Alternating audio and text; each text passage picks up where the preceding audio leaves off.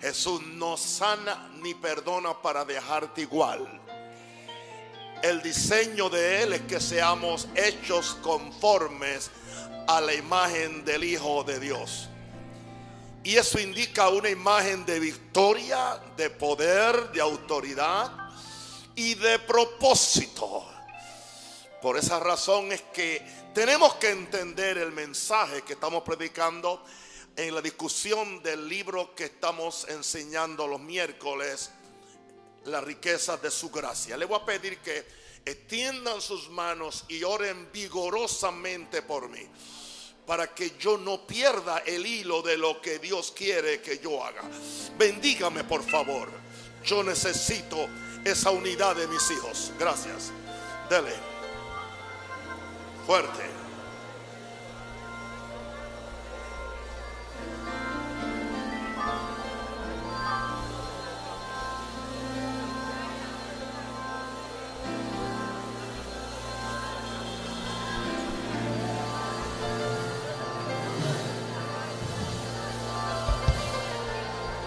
Fuertemente, ore.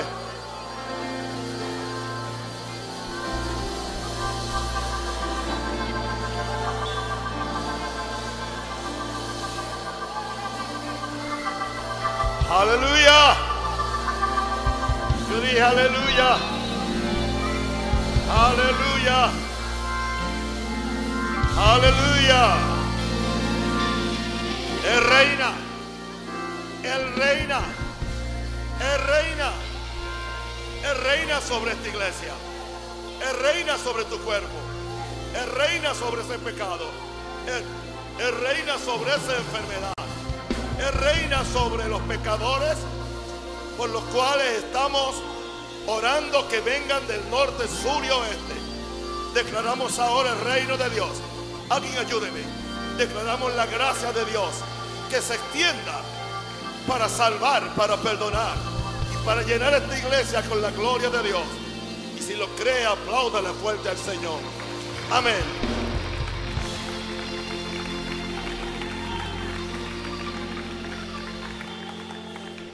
Vamos al capítulo 6 del libro La riqueza de su gracia. Y en este capítulo 6 vamos a hablar de la relación de la gracia y el pecado. Cómo usted puede aleluya, tener una, una revelación o sea, completa de la gracia y cómo puede eh, ver el pecado en relación con la gracia. Esta lección es importante porque básicamente este libro nació como resultado de observaciones de muchos años y de experiencias que el autor tuvo viendo cómo iglesias y creyentes relacionan la gracia y el pecado. En esa ocasión, cuando escribí el libro, era líder de más de 70 iglesias, hoy son más de 600, en diferentes partes del mundo. Y como líder he tenido que enfrentarme a situaciones donde la errónea enseñanza de la gracia ha traído un completo desenfreno tanto en el líder como en los feligreses. Y no me da pena decir que aún dentro de nuestro ministerio ha sucedido. En algunos lugares He tenido que enseñar la responsabilidad de vivir una vida santa sin caer en el legalismo. En otros lugares he tenido que hacer lo contrario.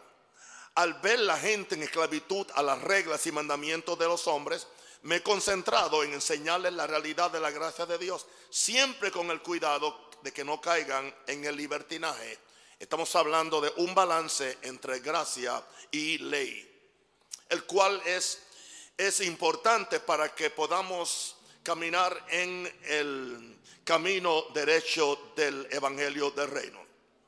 Como ya expresé antes en capítulos anteriores, o aquí mismo al principio, por un lado tenemos los que quieren predicar el mensaje de la gracia, los que no quieren predicar el mensaje de la gracia, por el temor a que éste sea usado por los oyentes como una excusa para pecar, y eso siempre va a suceder. No importa lo que yo predique, alguien va a ir a los extremos y entonces me acusan a mí de que es culpa mía cuando yo no prediqué extremo, yo prediqué todo el consejo de Dios.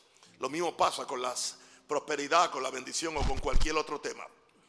Por el otro lado, no podemos negar que este glorioso mensaje de la gracia ha sido abusado por maestros y creyentes que se niegan a vivir una vida de, obediencia al señorío de Cristo.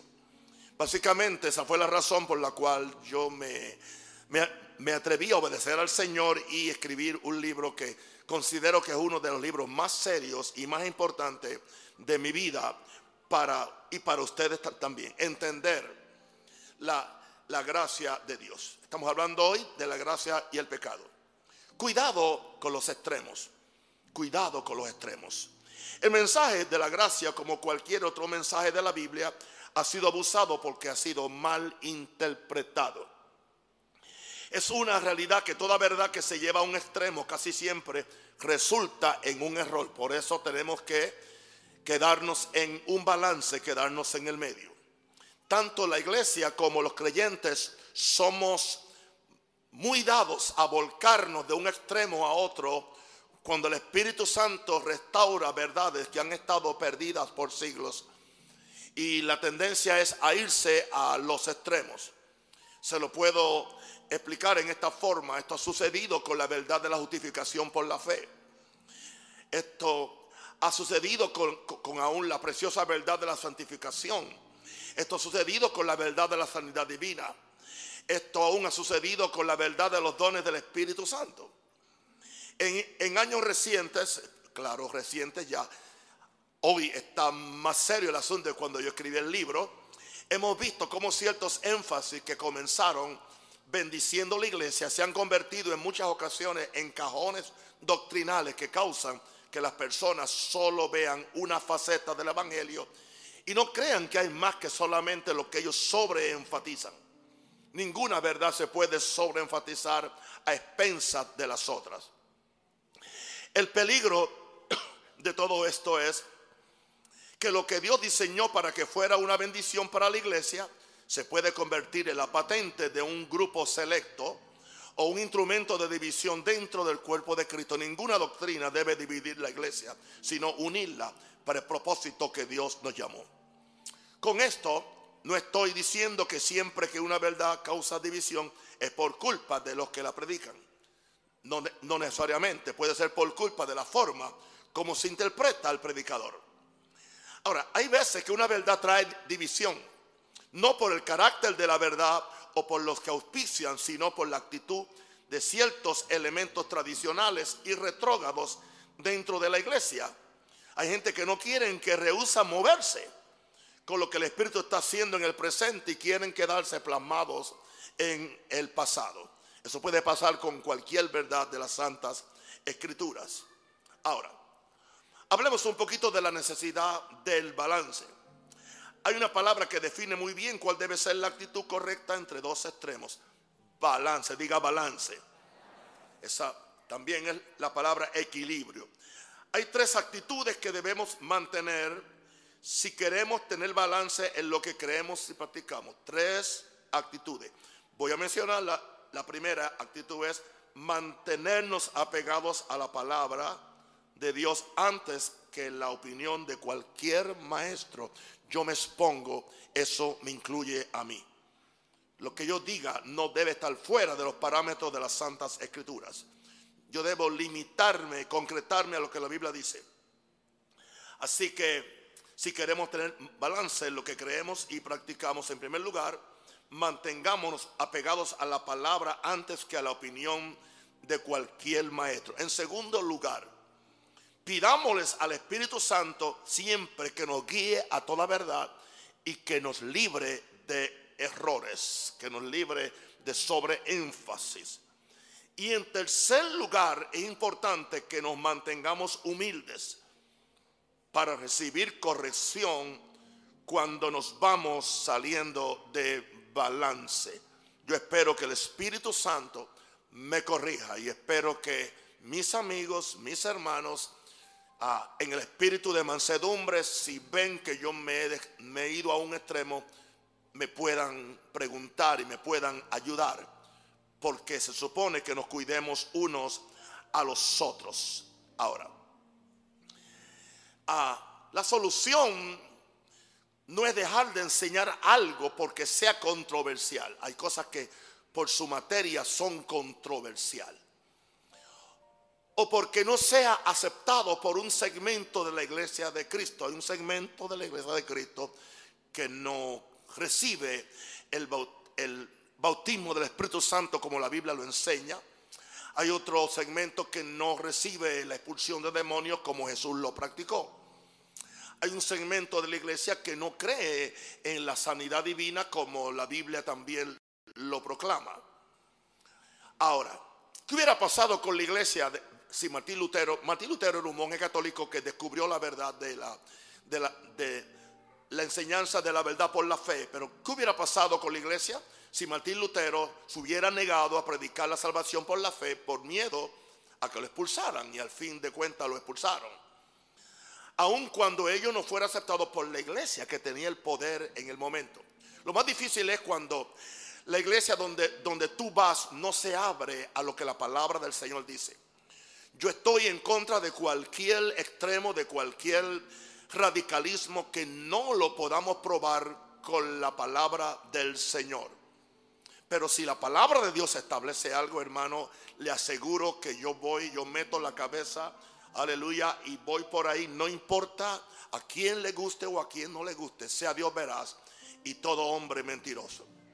Ahora, un ejemplo, en, eh, al principio del siglo XX eh, cayó el Espíritu Santo y de ahí surgió lo que se conoce como pentecostales porque creyeron que había un pentecostés que nunca pasó de moda.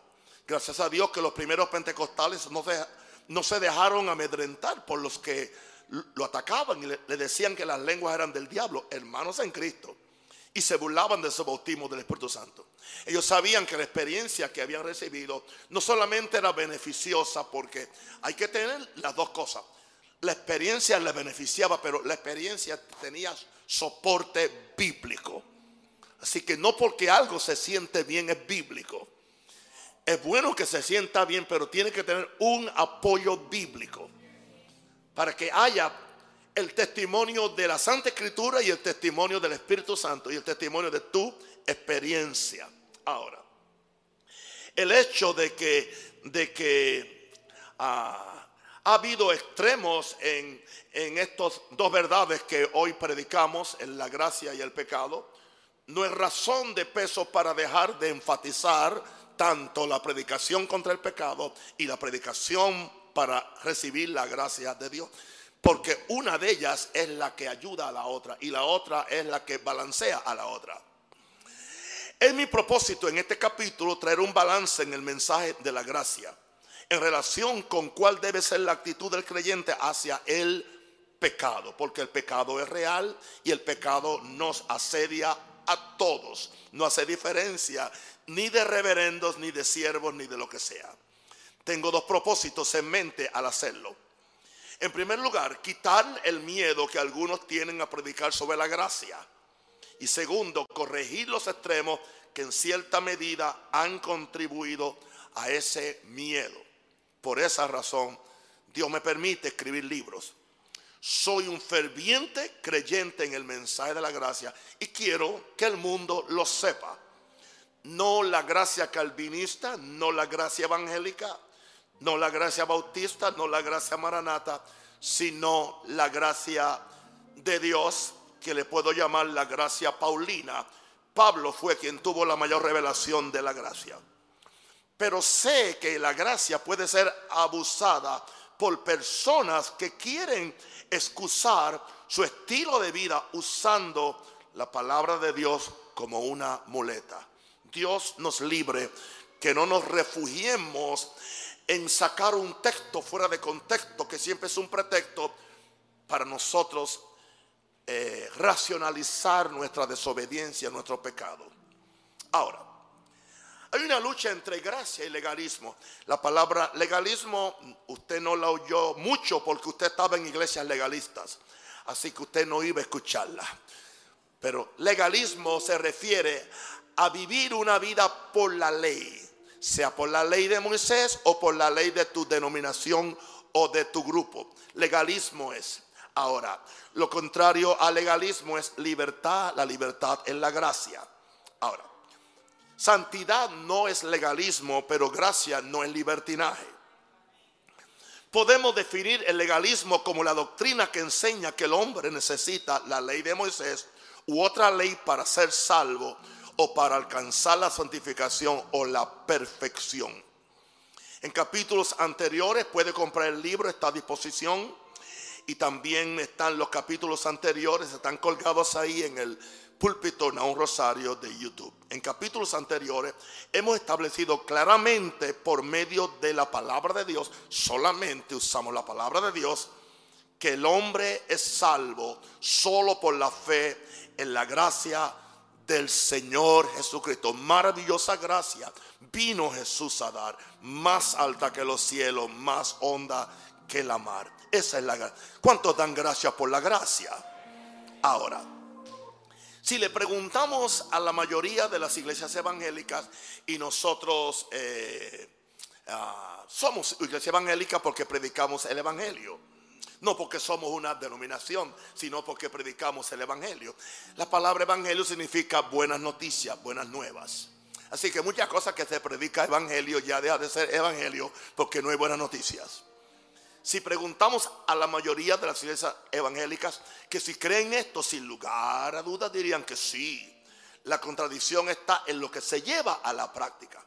La validez de una doctrina no se mide por lo que se cree de la misma, sino por lo que se practica. Usted sabe que aquí creemos hablar en lengua porque hablamos en lengua. Aquí creemos en el poder de la oración porque aquí se ora. Usted sabe que aquí creemos en el poder de la sangre porque usted lo oye que se canta, que se proclama y que se predica y que se cree. Usted sabe que aquí se cree en la segunda venida de Cristo porque lo decimos, lo esperamos y nos preparamos para ellos. Ahora, creo que una de las razones por las cuales el legalismo asoma sus tentáculos en tantas iglesias evangélicas es por falta de conocimiento de lo que en verdad es la gracia de Dios.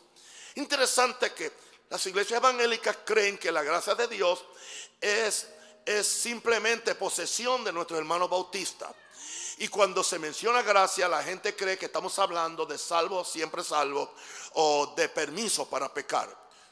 Eso indica que no han leído las cartas de Pablo donde él nos expone la doctrina maravillosa de la gracia. Es posible que muchos de los prejuicios hacia esta verdad de la gracia procedan de que solo hemos oído los ejemplos negativos de cristianos e iglesias que diciendo que están en la gracia no hacen otra cosa que perjudicar algo tan hermoso como lo es el mensaje de la gracia de Dios. ¿Por qué de esta mujer? Yo estoy en gracia. ¿Por qué estás en pecado? Yo estoy en gracia. No, tú no estás en gracia, tú estás en desgracia. O como yo puedo decir en forma de broma, no se, no se escribe en el libro, no estás en gracia, estás en la grasa. Y el que está en grasa se va rebalando y poco a poco va a terminar en el infierno. Y la grasa le va a ayudar a arder con el fuego. Alguien diga aleluya. Entonces, ¿por qué se, se usa el legalismo? Porque usted no puede entender la, la, la gracia a menos que usted entienda el legalismo. El legalismo especialmente es atractivo para nosotros los pastores, porque nosotros los pastores queremos mantener a, las ovejas en línea. ¿Por qué no? No queremos que se nos descarríen, no queremos que pequen. Digo, si el pastor no está en pecado. Para mantener las ovejas en línea. Otra razón para el legalismo es el celo apasionado que hay en ciertos grupos sobre la santificación del creyente. Y todo es santificación.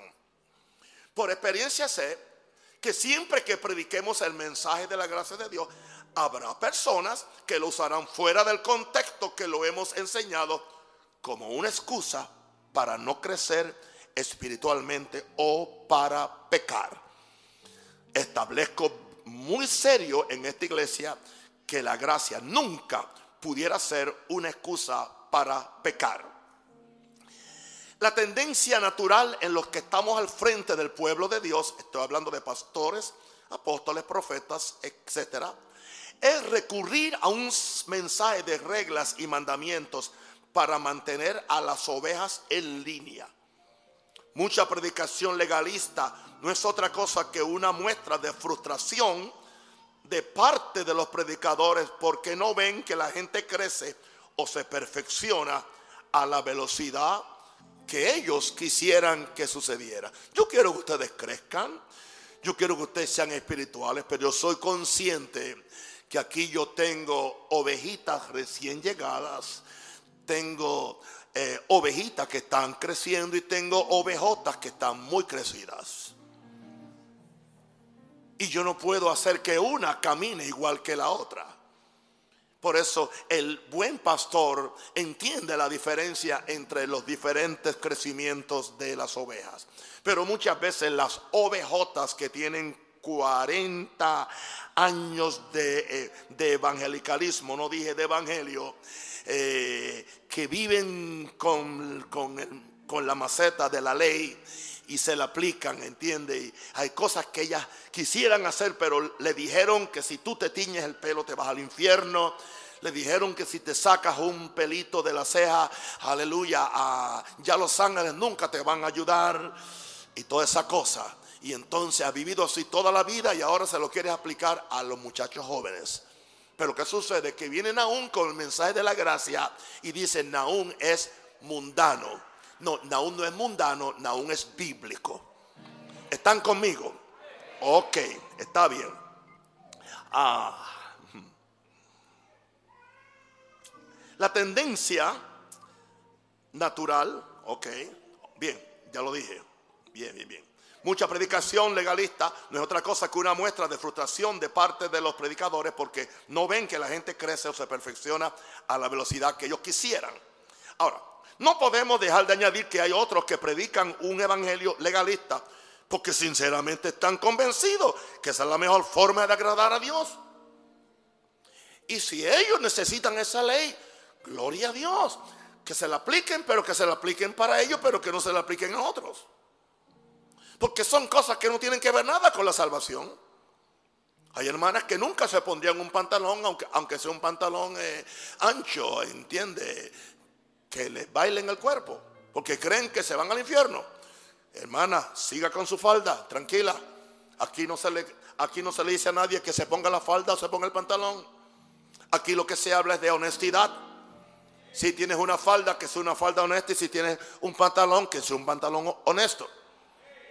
Ahora, estas son las personas que tienen posturas intransigentes con los cuales es mejor ni tratar de dialogar porque no hay nada que los haga cambiar de opinión. Solo hay solo una experiencia como la que tuvo Pablo en el camino a Damasco en la que puede revelarle a esta persona la verdadera gracia de Dios que nunca será una excusa para el pecado y lo seguiré reiterando y comentando. Veamos entonces en este subtítulo el abuso de, la gracia. En Judas 1.4 es importante que todo lo que yo enseño yo tenga capítulo y verso para probarlo.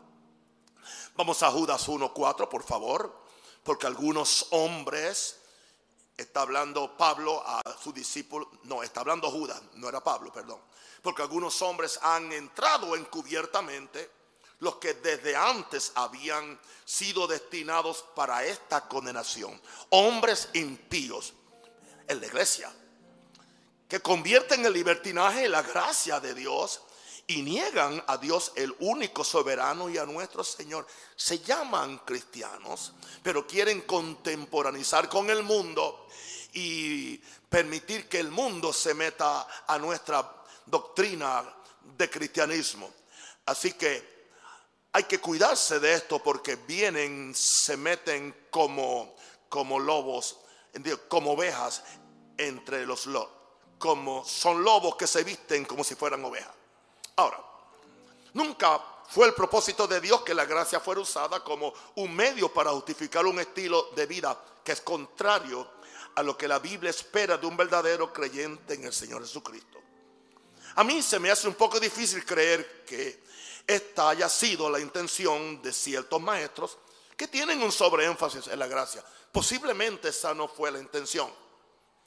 Pero eh, es posible porque muchos de ellos salieron, de, yo salí del legalismo y yo pude irme al otro extremo. Es posible que al ellos salir del legalismo y conocer la libertad de la gracia, le enseñan con tanto fervor que no se han cuidado de traer el balance. Hay una realidad que no podemos ignorar y es que siempre los oyentes de una verdad pueden malinterpretar y hasta llegar a torcerla si no se les enseña el balance de la misma. Usted sabe que siempre que usted dice algo, el que lo escucha le añade algo. En la parte como, no sé si antes, cuando éramos niños, jugamos el juego, éramos como 10 o éramos 12, y yo le decía un secreto al que iba aquí y pásaselo al otro, pasa sobre el otro, y cuando le preguntamos al otro lo que yo dije, no es nada de lo que yo dije, no queda nada o torcieron completamente lo que yo dije. ¿Entienden? Eso puede pasar también con el mensaje. Por eso yo le digo a ustedes, regresen a la Biblia. Amén. Vayan a la Biblia y vuelvan a escuchar. Ok, ahora, hay otra verdad y es la que mencionó Judas.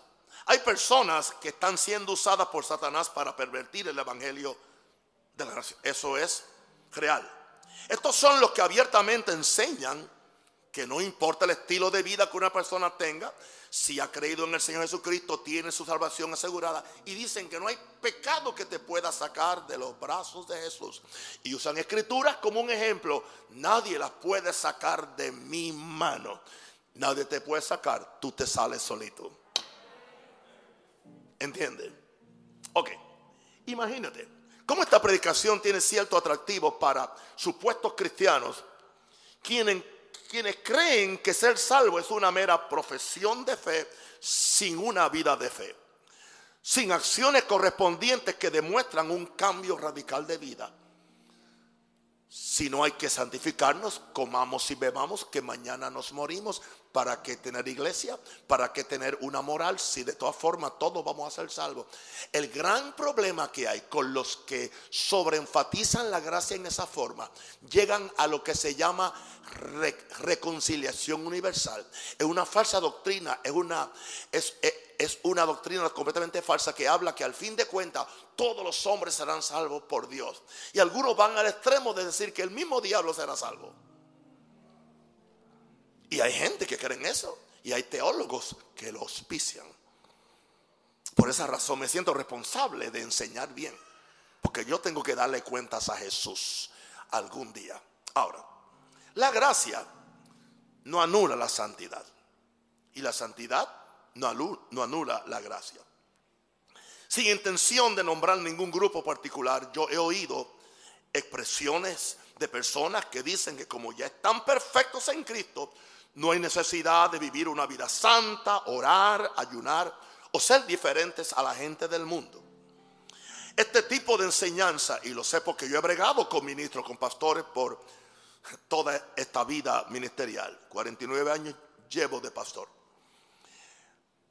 ha causado la destrucción de ministros que Dios había llamado para que fueran instrumentos para hacer grandes cosas para Dios y empezaron bien. No estoy hablando de personas que no he conocido o que alguien me lo contó, no. Sino de gente que comenzaron bien en su ministerio hasta que fueron maleados por esta perversión de la doctrina de la gracia de Dios. Y ahorita le voy a dar algunos ejemplos. Quiero hacer una declaración que nunca debemos olvidar. Gracia que anula la santidad de Dios no es verdadera gracia. Vamos a ver la contraparte de esa verdad. Y santidad que anula la gracia de Dios no es verdadera santidad. La gracia y la santidad se besan. Este, este escritor ha sido acusado en ciertos sectores del cristianismo de ser legalista y en otros de no tener la revelación de la gracia de Dios. Le doy gracias a Dios por el entrenamiento que recibí en el Instituto Bíblico Moody de Chicago aunque esta es una escuela que se suscribe a la doctrina de seguridad eterna, nunca escuché a ninguno de mis maestros enseñar que no importa lo que una persona practique, siempre será salva. Eso yo no lo oí en Moody. El énfasis más bien en Moody era que si una persona es verdaderamente salva, producirá frutos de justicia. Ahora, entiendes lo que dijo Pablo, porque es importante, porque usa mucho a Pablo. ¿Será que están leyendo el mismo Pablo? ¿O están leyendo Pablo ya con unos lentes de lo que ellos quieren leer en Pablo, cuando Pablo nunca lo ha dicho? Hemos dicho anteriormente que fue Pablo quien recibió la revelación mayor de la gracia de Dios. El mayor exponente de la gracia ha sido mal interpretado por personas que han querido pervertir la gracia de Dios, aún desde los días de Pablo. Esto movió a Pedro, Pedro, a decir lo siguiente acerca del ministerio de su hermano Pablo. En 2 Pedro 3:16 está hablando Pedro acerca de Pablo, dice, casi en todas sus epístolas, hablando en ellas de estas cosas, entre las cuales hay algunas difíciles de entender. A un Pedro que era un apóstol contemporáneo decía, hay cosas que son difíciles de entender, las cuales los indoctos e inconstantes tuercen para su propia perdición. O sea que ya desde el tiempo de Pedro y Pablo ya se entendía que había indoctos dentro de la iglesia, maestros que estaban torciendo la enseñanza de la gracia para ellos perderse. Ahora, ya desde los tiempos de Pablo, algunos estaban usando algunas de, de su enseñanza para justificar su modo pecaminoso de vida. Yo creo, yo creo que equivale a deshonestidad intelectual y teológica usar solo un segmento de la enseñanza de Pablo para probar un punto doctrinal y a la misma vez ignorar todas las otras cosas que dijo Pablo, las cuales traen el balance a su mensaje. Mire, algunos hasta han llegado a decir que todo lo que Jesús enseñó en los evangelios no se aplica hoy porque Jesús y que vivió bajo la ley. Imagínense. Con esta declaración, algunos teólogos y expositores de la Biblia han colocado al apóstol Pablo en una posición por encima del mismo Cristo. Sin lugar a dudas, Pablo nunca hubiera aceptado ese veredicto. Vamos a ver lo que Pablo nos dijo acerca de Jesucristo en 1 Timoteo capítulo 6 versículo 3 al 4. Sin lugar a dudas, Pablo nunca hubiera aceptado ese veredicto. Hablando sobre este mismo Pablo, sobre esto mismo, Pablo dijo, si alguno enseña otra cosa y no se conforma a las sanas palabras de nuestro Señor Jesucristo, Él dijo las sanas palabras de nuestro Señor Jesucristo y la doctrina que conforme a la piedad está envanecido, nada sabe. Así que Pablo mismo tumba el argumento que el Evangelio de Jesús no es el Evangelio de, de la salvación. Creo que esto es consecuencia de ignorar la forma como Pablo escribe sus epístolas.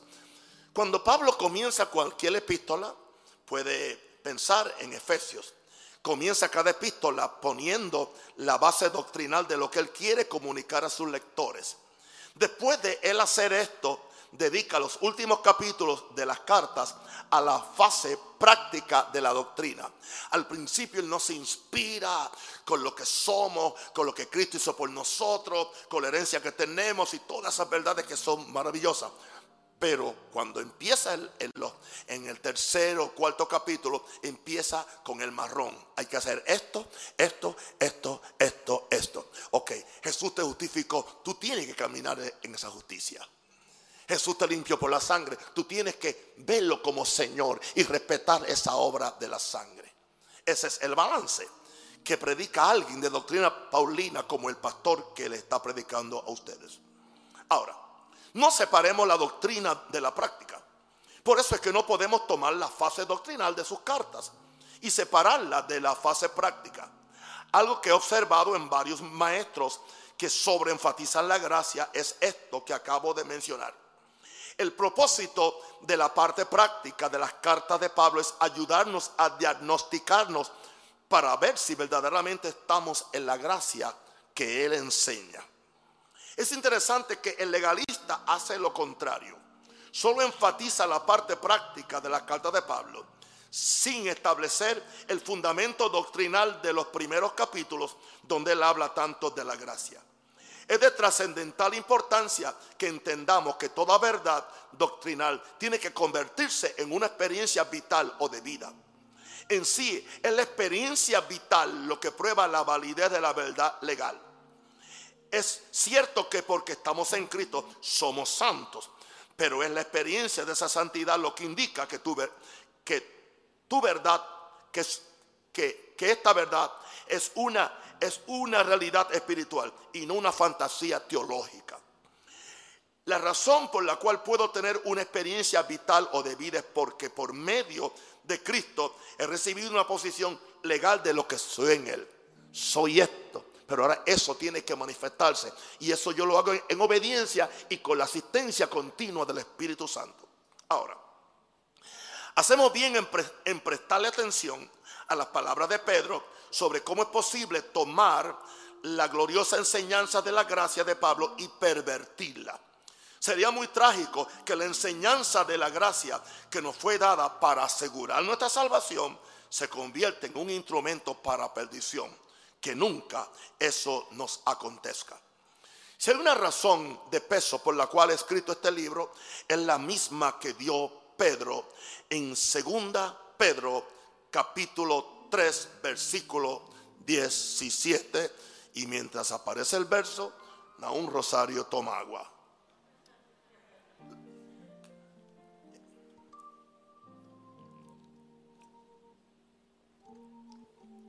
¿Por qué he enseñado este libro? Porque hay gente que no lo van a leer y prefieren escucharlo.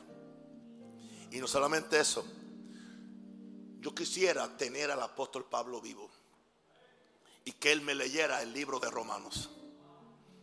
Claro, en español o en inglés. A ver qué, qué pronunciación le daría, qué importancia, qué pasión él tendría. Así que ustedes tienen el escritor vivo.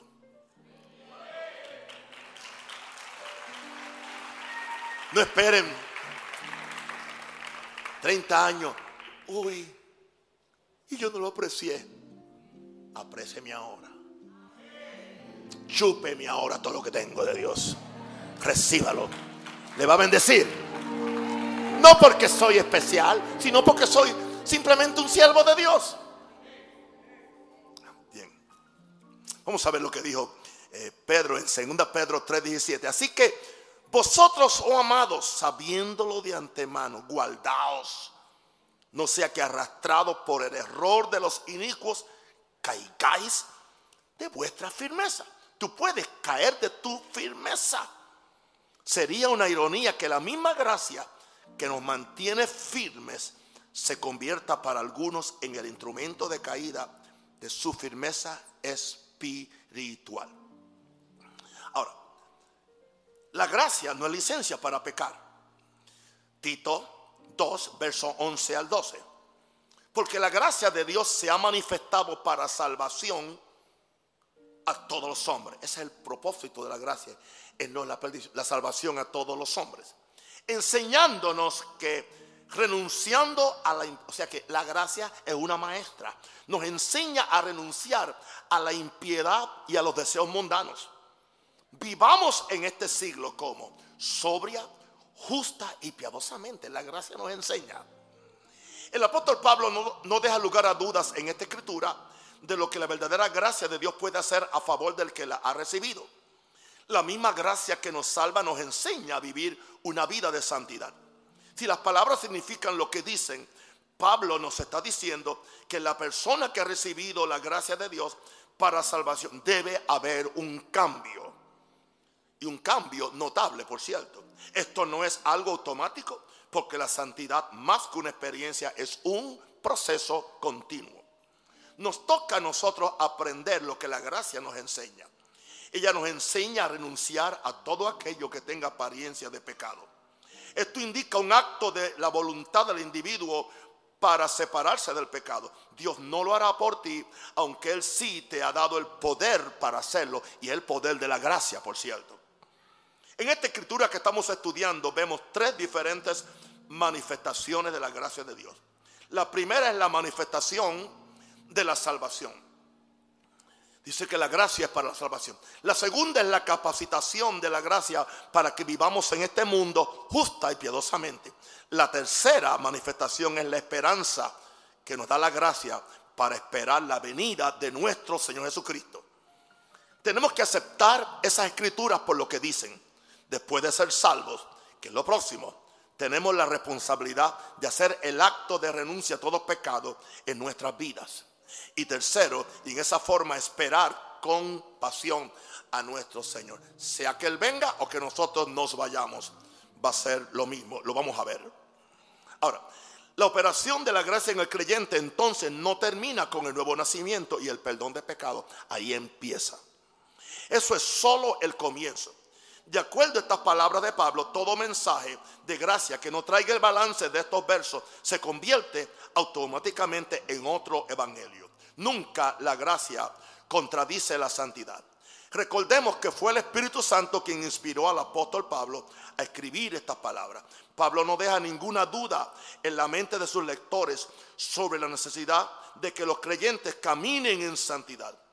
Para afirmarlo, añadió lo siguiente en Tito 2.14, refiriéndose a la obra de gracia de Jesús en nosotros, leo Tito 2.14, quien se dio a sí mismo, Jesús, a sí mismo por nosotros, para redimirnos solamente y llevarnos al cielo, no, para redimirnos de toda iniquidad y purificar para sí un pueblo, un pueblo que propio de él, celoso de buenas obras. Eso habla de santificación.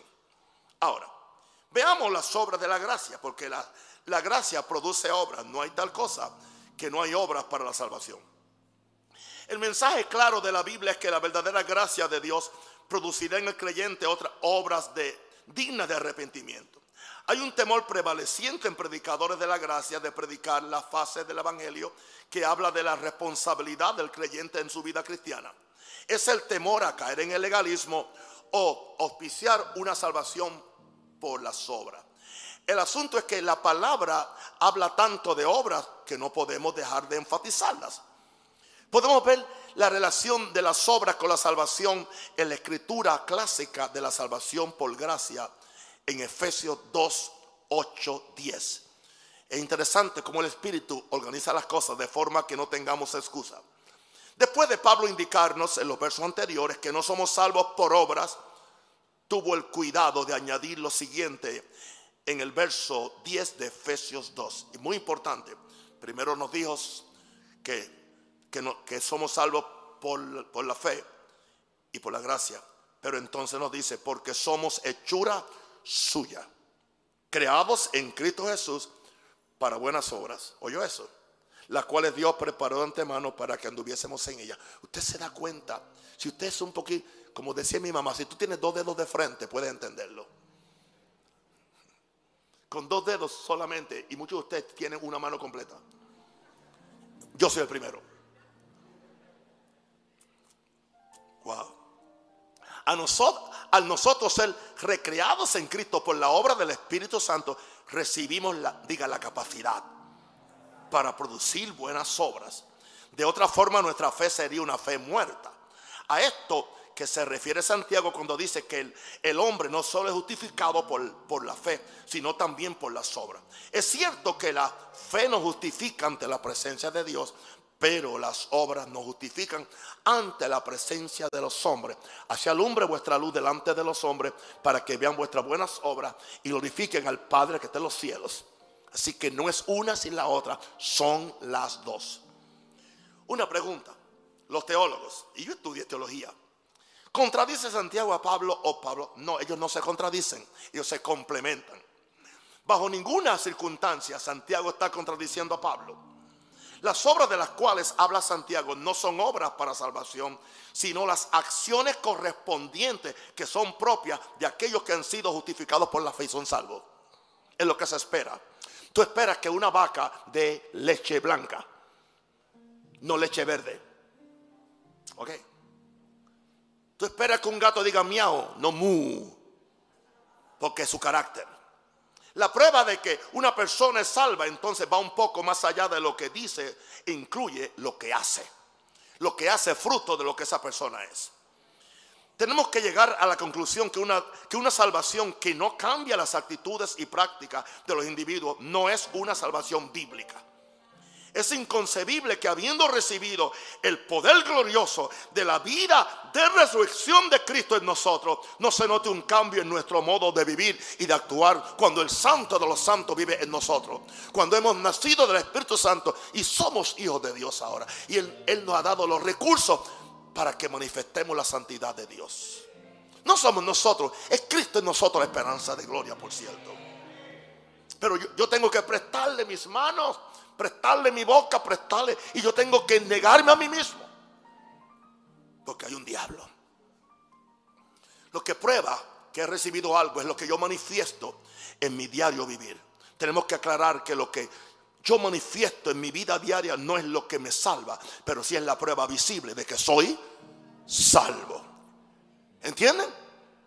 Son las obras las que dan validez a mi fe. De otra forma estoy auspiciando una fe muerta. Muy bien lo dijo Santiago. Santiago 2.26. Porque como el cuerpo sin espíritu está muerto, así también la fe sin obras está qué?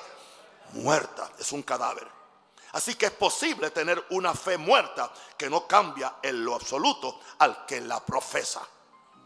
Creo que los que predicamos la palabra tenemos una responsabilidad ante Dios y la gente de asegurarnos que las personas no vivan en la fantasía de que están salvos cuando toda la evidencia de su vida demuestra lo contrario. Jesús nos dice al respecto. En Mateo 7, 20 al 21.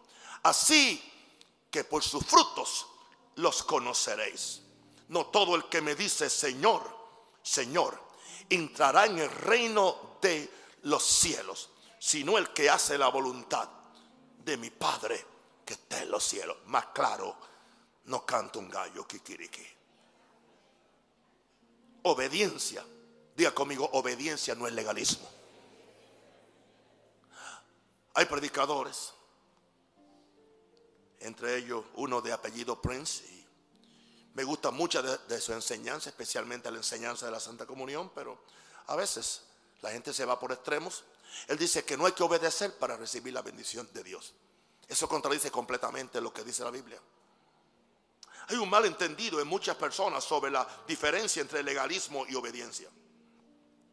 La verdadera vida cristiana es una que se distingue por una obediencia absoluta al señorío de Jesucristo.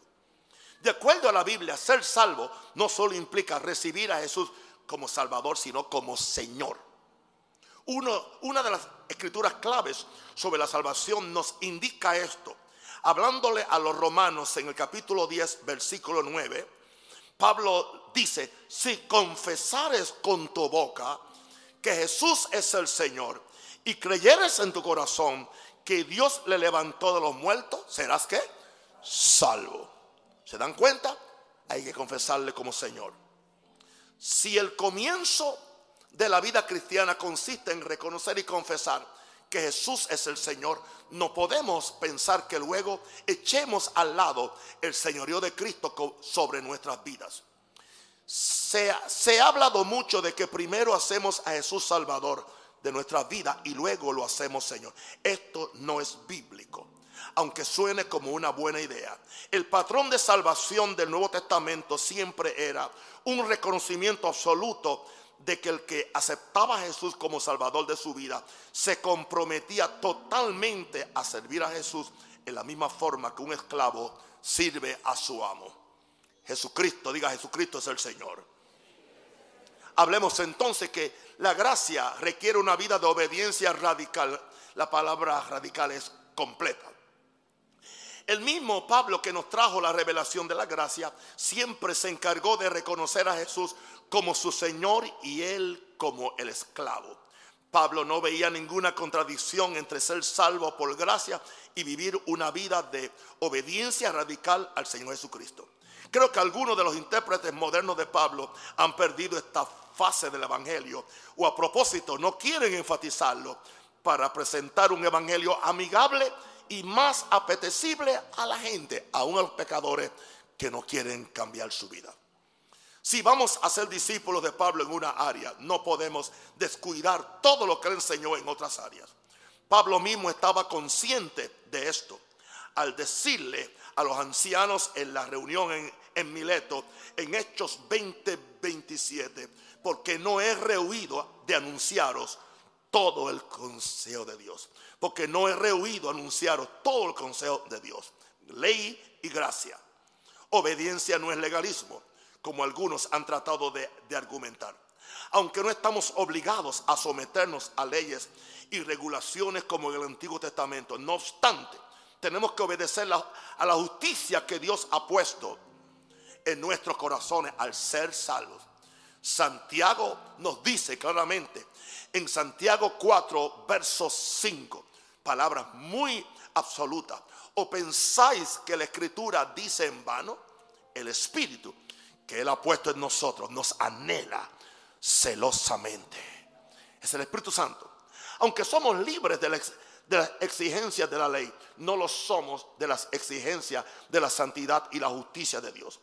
Pablo afirma esto con mucha determinación en la carta que le escribió a los creyentes en, en Roma. Romanos 6, 17 al 18. Pero gracias a Dios, que aunque erais siervo del pecado, habéis obedecido de corazón aquella forma de doctrina a la cual fuisteis entregados y libertados del pecado, vinisteis a ser qué? Siervo de la justicia. ¿Está claro esto? Ustedes han notado desde que empecé este capítulo que he torcido algún verso, que he tratado de, de torcer algo para establecer mi punto. En lo absoluto no. Wow. Hay una pregunta en este subtítulo. ¿Perseveraremos en el pecado? ¿Será posible que podamos perseverar en el pecado y ser salvos y ir al cielo? Vamos a Romanos capítulo 6, verso 1. Era que estaban diciendo que Pablo predicaba un evangelio y que él decía, hagamos, hagamos males para que vengan bienes. Perseveremos en pecado para que la gracia crezca. ¿Qué pues diremos? Dice Pablo en Romanos 6, 1 al 2. Perseveraremos en el pecado para que la gracia abunde. En ninguna manera. Wow, está claro, ¿no? ¿Está eso claro? Porque los que hemos muerto al pecado, ¿cómo viviremos aún en él? y fuimos muertos por medio de la gracia. Y nos mantenemos santos por medio de la gracia, pero es en obediencia, humillando. La Biblia dice, humillado bajo la poderosa gracia de Dios.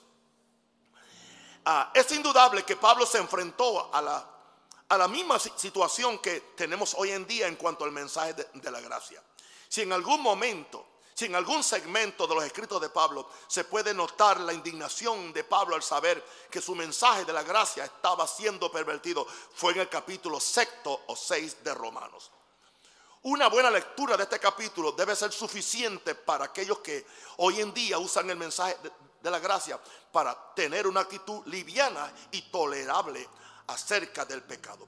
Parece que algunos llegaron a decir que Pablo predicaba que mientras más una persona pecara, más le daba oportunidad a la manifestación de la justicia de Dios. Una vez, me acuerdo yo, yo estaba jovencito, vino un señor muy, muy apasionado y oraba mucho y todo, pero empezó a caer en ciertos extremos y él decía, oh, qué dulce se siente pecar, qué dulce se siente pecar. Porque después que tú pecas y te arrepientes, sientes el amor de Dios. Siente cómo Dios te ama y cómo Dios te abraza. Por eso para mí, para mí él decía, es un privilegio decir, soy un pecador salvado por gracia.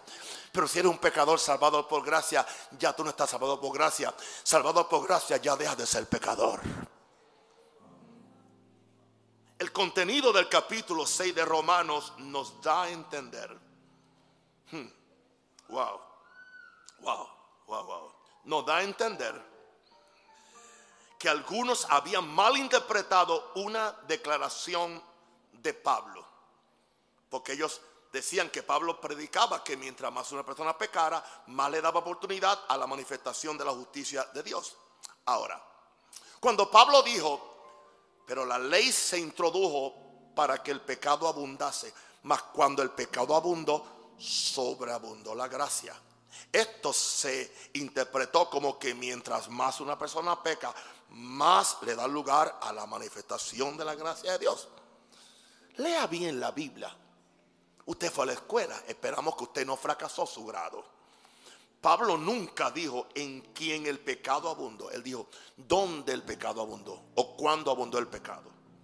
La declaración de Pablo lo que indica es que no importa cuánto abunde el pecado en el mundo o en una persona no salva, siempre la gracia de Dios tiene el poder de sobreponerse al pecado. O sea que no hay persona que está fuera del alcance de la gracia. Cuando usted ora, aleluya, usted crea que la gracia de Dios puede alcanzar al peor. Y siempre ore con la seguridad que Dios quiere que todos sean salvos. Olvídese de dos cosas. Olvídese de la soberanía de Dios y olvídese del libre albedrío. Cuando usted ora por alguien, solamente piense en que Dios quiere que todos los hombres sean salvos y vengan a arrepentimiento. Santo el Señor. Porque si, si se va a concentrar en la soberanía de Dios y en el libre albedrío, mejor nunca va a orar. Sí, si yo hubiera hecho eso, Joel no fuera salvo, eh, el hijo mío. Porque todos los síntomas. No es que. Es que en cada, en cada familia hay uno, uno, una oveja negra. Y no, no, no, no nos referimos que sea negro africano, sino negro porque es desobediente. Ahora, Pablo nunca dijo en quién el pecado abundó. La declaración de Pablo lo que indica es que no importa cuánto abunde el pecado en el mundo o en una persona, no salva siempre. La gracia de Dios tiene el poder de sobreponerse al pecado. Muchos cristianos en Roma estaban usando esto como una excusa para su pecado y estaban diciendo que si perseveraban en pecado, la gracia abundaría en ellos. La respuesta de Pablo es bien firme y absoluta. La frase en ninguna manera indica que no hay lugar para excusar la práctica del pecado, diciendo que es una oportunidad para hacer que la gracia de Dios abunde. La explicación de Pablo es sencilla, pero a la vez es radical. Los creyentes hemos muerto al pecado. Si en verdad hemos muerto al pecado, es imposible continuar en él. Ahora, la gracia domina el pecado. El argumento, y estamos en el capítulo 6, estos versos están todos en el capítulo 6, el argumento que Pablo presenta en el capítulo 6 de Romanos es uno de los argumentos más poderosos, el cual nos asegura que es bajo la gracia que podemos tener un dominio total sobre el pecado. Déjame darte algunas de las razones por las cuales Pablo asegura que la gracia capacita al creyente para vivir por encima del pecado. Número uno, nuestro viejo hombre de pecado murió en la cruz con Jesús, verso 6. En el verso 2, número 2, hemos muerto al pecado. En el verso 4, el punto 3, hemos sido resucitados con Cristo.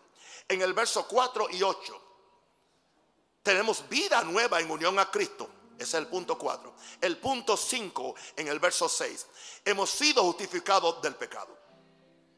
El verso 13 y 19 en el punto 6, yo puedo presentar mis miembros a Dios como instrumentos de justicia el verso 14 en el punto 7, el pecado no se enseñoreará del creyente. El verso 18 en el punto 8, somos siervos de la justicia. El verso 18 en el punto 9, hemos sido libertados del pecado. El verso 20, el verso 22 en el punto 10, el fruto del creyente es la santificación. Diez cosas, diez pruebas para ver cómo la gracia es la que nos salva del pecado y nos santifica. De acuerdo a todo lo que hemos visto en este capítulo, Pablo ve al creyente en una forma totalmente distinta como lo vemos hoy en día. En su teología, el creyente es una persona que ha tenido una radical experiencia de salvación, en la cual él ha dejado atrás la vieja vida y camina ahora en vida nueva. Este creyente sabe que ha sido crucificado, muerto y resucitado con Cristo. El, razonamiento de Pablo es que si vivimos en esa identificación total con la muerte y resurrección de Cristo, viviremos en victoria sobre el pecado.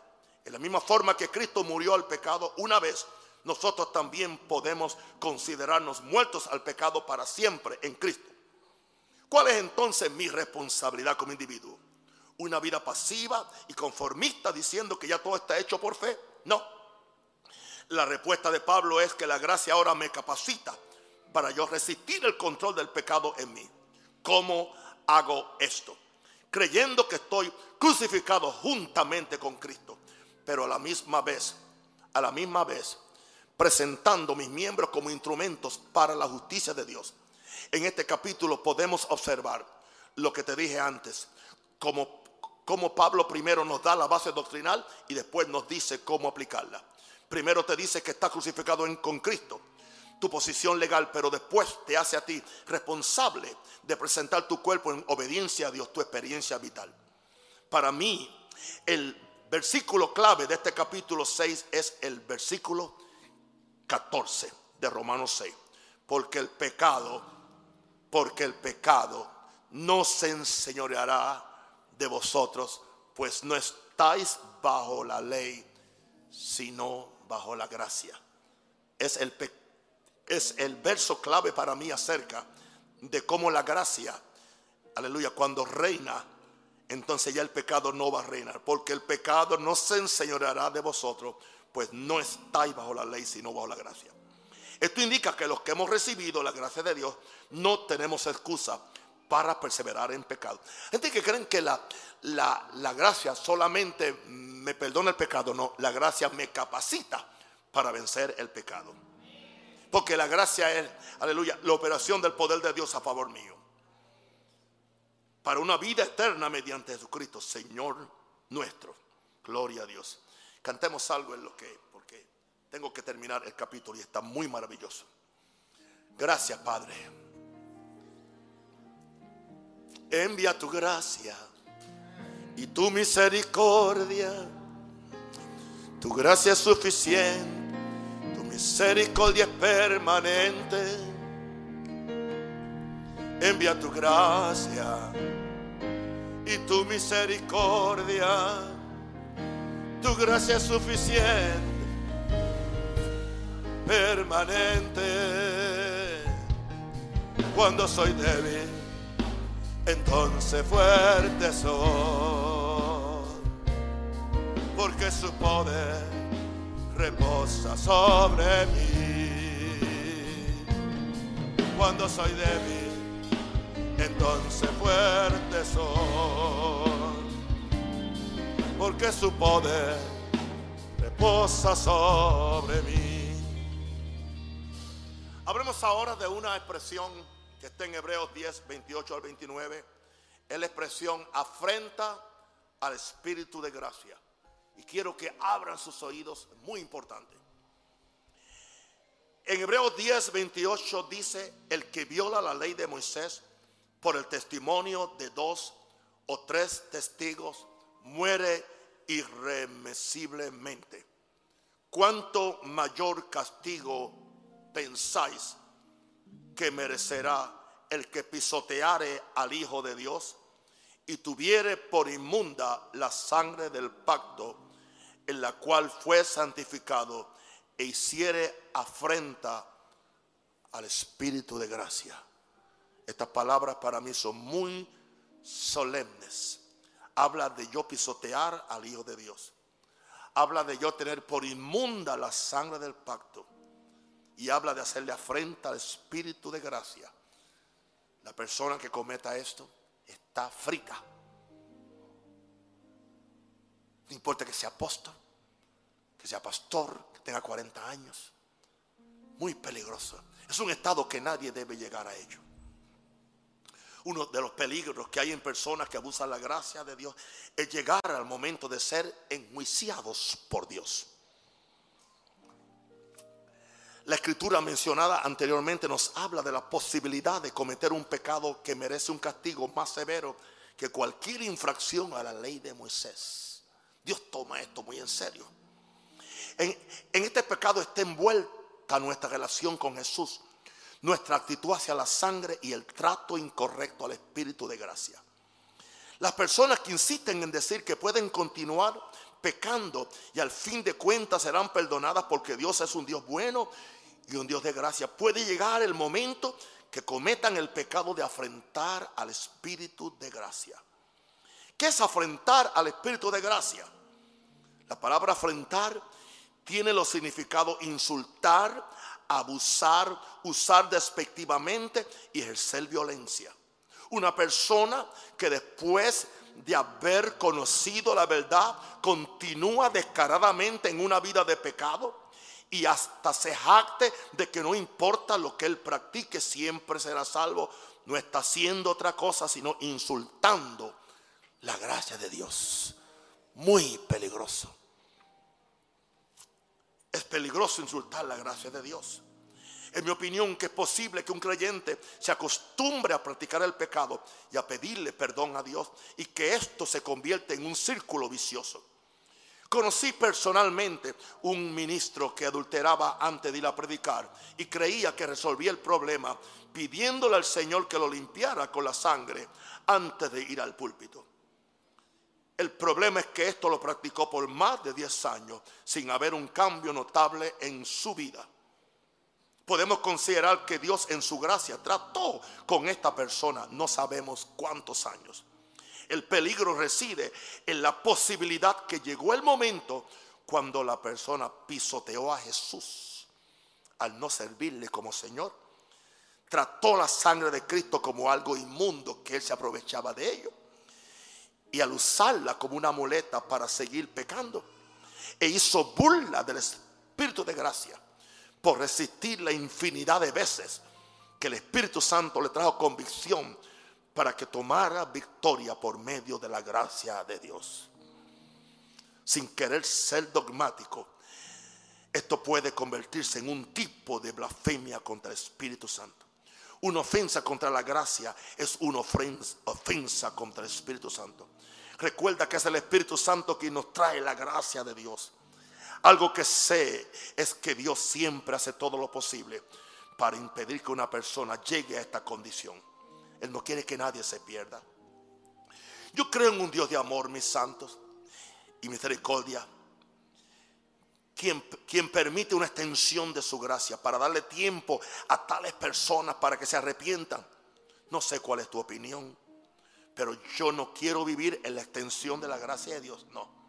Yo quiero vivir lleno de su gracia y en el centro de su gracia y disfrutando la abundancia de las riquezas de su gracia en el centro de su voluntad. Y para concluir esta enseñanza, vamos a ver cuando la gracia se enfrentó con el pecado. El día que la gracia se enfrentó con el pecado fue el día que la gracia y la ley se besaron y las dos cooperaron juntas para resolver una situación. En el Evangelio del apóstol Juan encontramos el relato de uno de los encuentros que tuvo Jesús con los líderes religiosos de su tiempo. La intención de ellos era probar a Jesús para ver cómo él reaccionaría cuando ellos le presentaran una situación un poco delicada.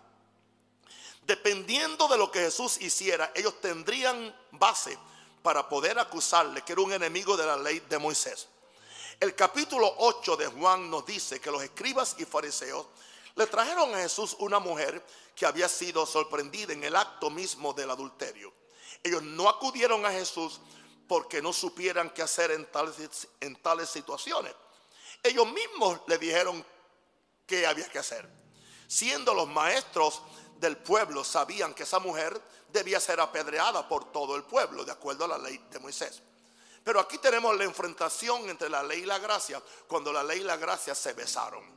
Después de los escribas y fariseos decirle a Jesús lo que la ley de Moisés decía, le hicieron la siguiente pregunta.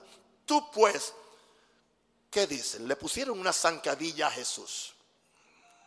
Si en algún momento Jesús necesitaba la sabiduría del cielo, era ahora. Como devoto judío, no había forma que él pudiera ir en contra de algo que estaba establecido en la ley de Moisés.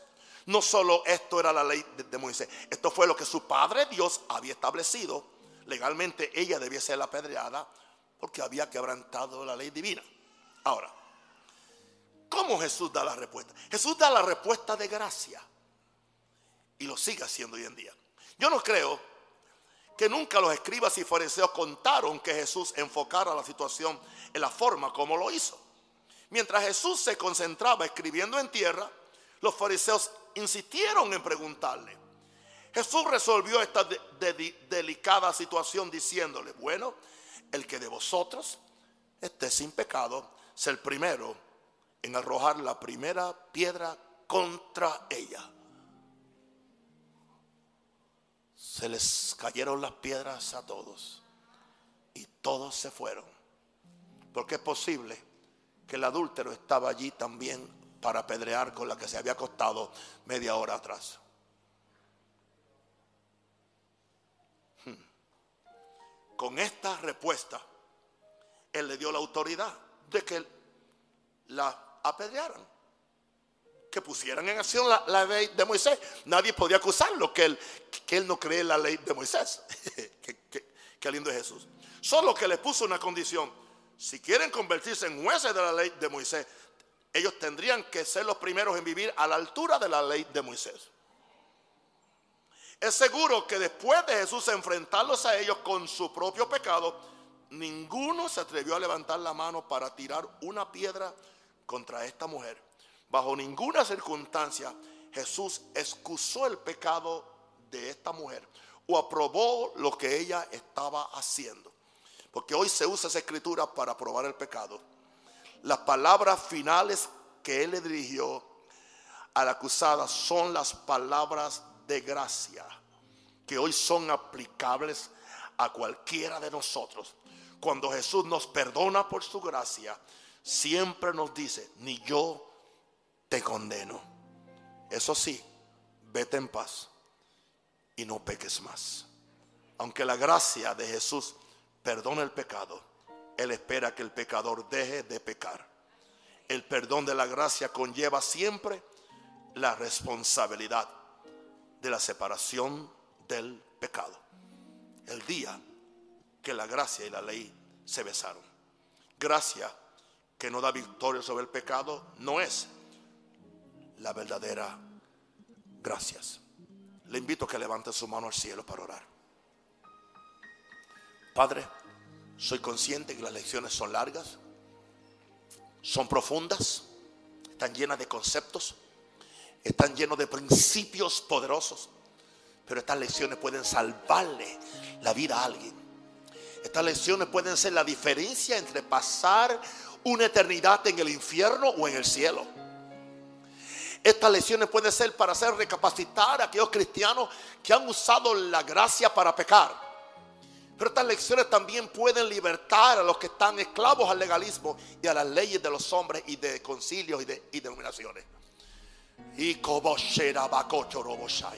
yo pido ahora, Padre, que tú le des revelación a mi pueblo que acaba de escuchar este capítulo y que levante la mano, de gracias por la gracia. De gracias por la gracia, de gracia, de gracia. Yo no he matado a nadie, yo les he traído vida. Eso es de gracia, de gracia, de gracia. Gracias por la gracia. Gracias por la gracia. Gracias por la gracia. Gracias por la gracia. Envía tu gracia, Señor. Nos humillamos ante la gracia. Dilo, dile, dile, dile, dile. Aunque yo no pueda a veces, la gracia me justifica. La gracia me levanta. La gracia me empodera. Para hacer la voluntad de Dios.